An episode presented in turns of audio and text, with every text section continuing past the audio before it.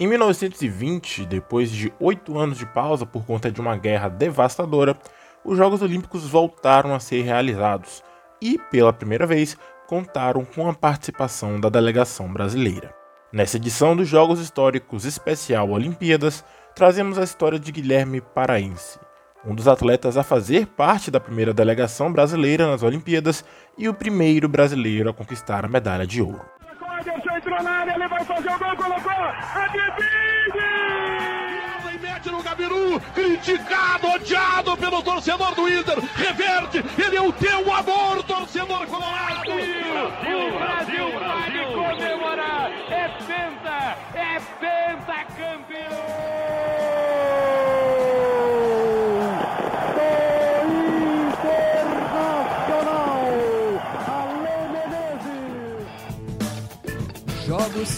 Históricos. Nascido em 25 de junho de 1884 em Belém do Pará, Guilherme Paraense mudou-se para o Rio de Janeiro aos 5 anos de idade. Lá passou a frequentar a escola militar até atingir a maioridade e ingressar no exército.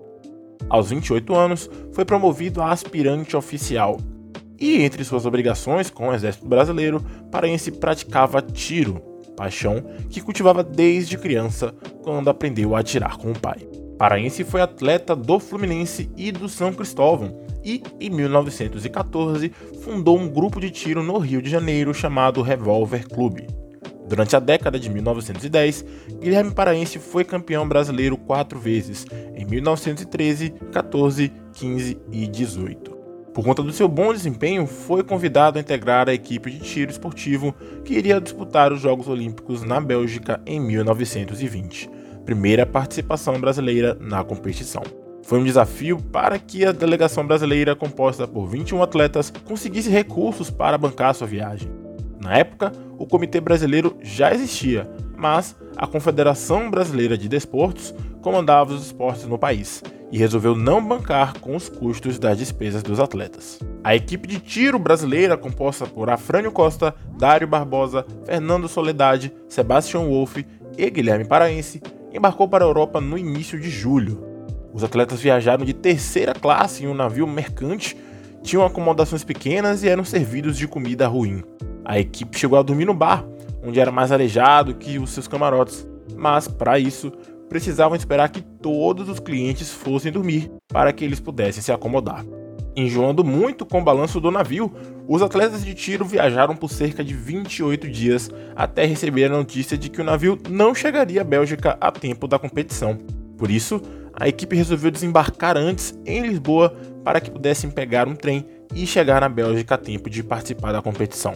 Eles conseguiram transporte em um trem cargueiro que tinha os vagões abertos, os atletas foram de Portugal à Bélgica, expostos ao sol e à chuva. Quando chegaram em Bruxelas, na Bélgica, ainda perceberam que sua munição e os seus alvos haviam sido furtados durante a viagem. Depois dessa série de infortúnios, os brasileiros finalmente conseguiram chegar na cidade sede da competição, a Antuérpia.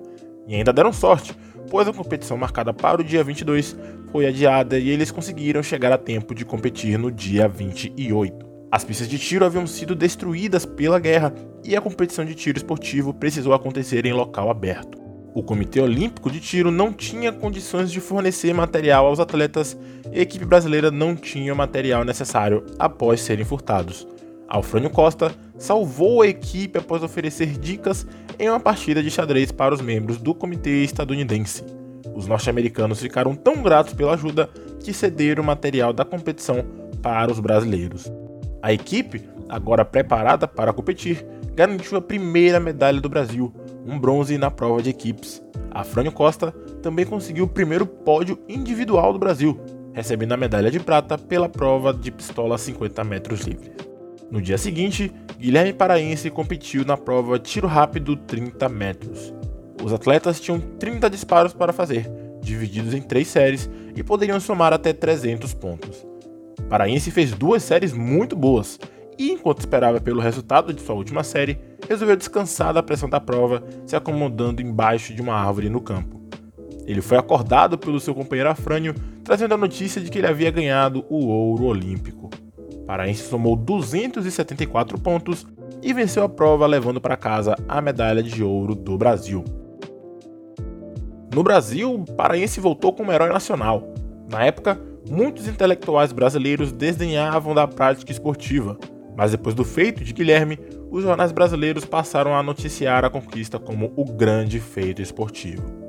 A prática de tiro esportivo passou a ser celebrada em todo o país pela conquista inédita.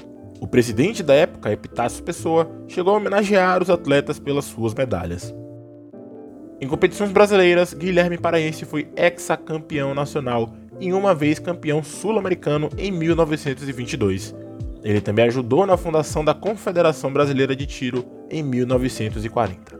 Paraense veio a falecer em 1968, com 83 anos, vítima de infarto.